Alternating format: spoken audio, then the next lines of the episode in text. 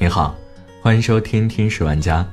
今天我想和你分享的这篇文章来自公众号“视觉志”，远离你朋友圈这些混蛋逻辑。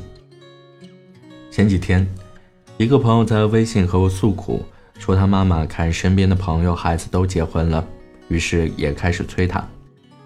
催婚这回事儿其实也没什么，反正每年春节都会被催。只不过这次他妈妈的一句话。真的让他伤心了，你都快三十了，再不结婚还有男的要你。这年头有句话听得耳朵都快腻了，大体意思是说，男人三十越来越吃香，女人三十就开始走下坡路。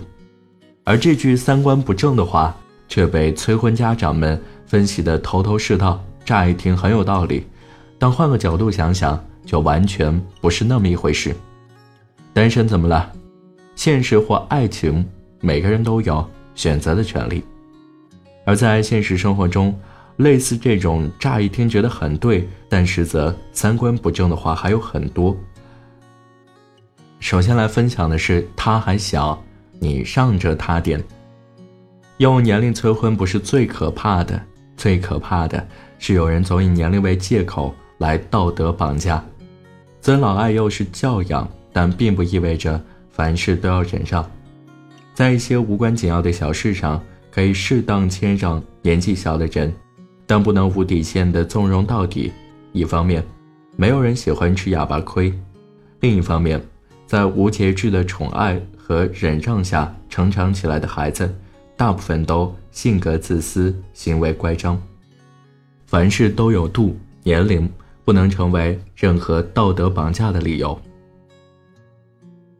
你又不缺钱花，我不还钱怎么了？这年头欠钱都是大爷。前一阵，朋友因为钱的事气炸了，倒不是说他缺钱，而是因为别人欠钱不还，管朋友借钱的是他的大学师哥。师哥当时要结婚，所以管他借了两万块钱，说一年后就还。结果过去了两年也没动静。前几天还在朋友圈秀了自己的新车。朋友问过去，结果人家回了一句：“你那么有钱，又不缺这两万，这难道就是传说中的‘你若你有理，帮你是情分，不帮是本分’？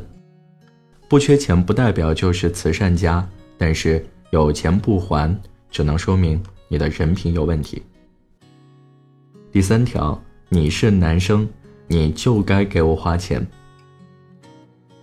现在很多人都陷入了一个误区，那就是在感情中，男生花钱是天经地义的事情。的确，作为男人应该大方，但这是平等的社会，没有谁的钱是大风刮来的，谁挣钱都不容易。即使是情侣，也要知道适可而止，不能一味的强求别人为自己花钱，要学会体谅。他愿意为你花钱，说明他很爱你。他不愿意为你花钱，你也不能进行道德绑架。有人愿意为你花钱是好事，但有些时候，独立的女生更迷人。还有一条，你能不能别这么计较？郭德纲有句话是这么说的：那些不明情况就劝你大度的人，你一定要离他远点，不然雷劈他的时候都会连累到你。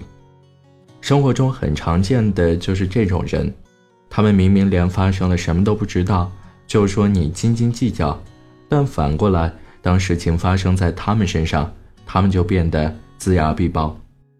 这世上最难的事情就是感同身受。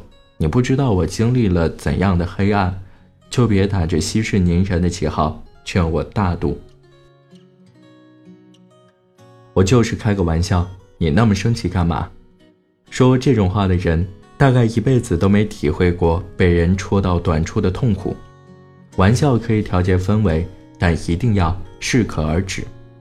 不是每个人都有超高的接受度，和什么样的人在一起，就要学会说什么样的话。另一方面，不要随便拿别人的痛处开玩笑，你眼中的玩笑话，很可能是别人心里的伤疤。其实这世界上没有什么绝对的对与错，在说话之前，一定要先考虑场合。有些话传播很广，但不一定永远正确。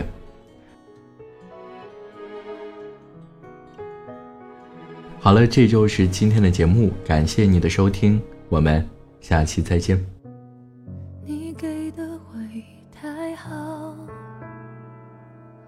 像刺青很难抹掉。我一直保持微笑，真的我别被你看到。我逃进汹涌人潮。寻找藏身的一角，我眼泪不敢掉，我快要受不了。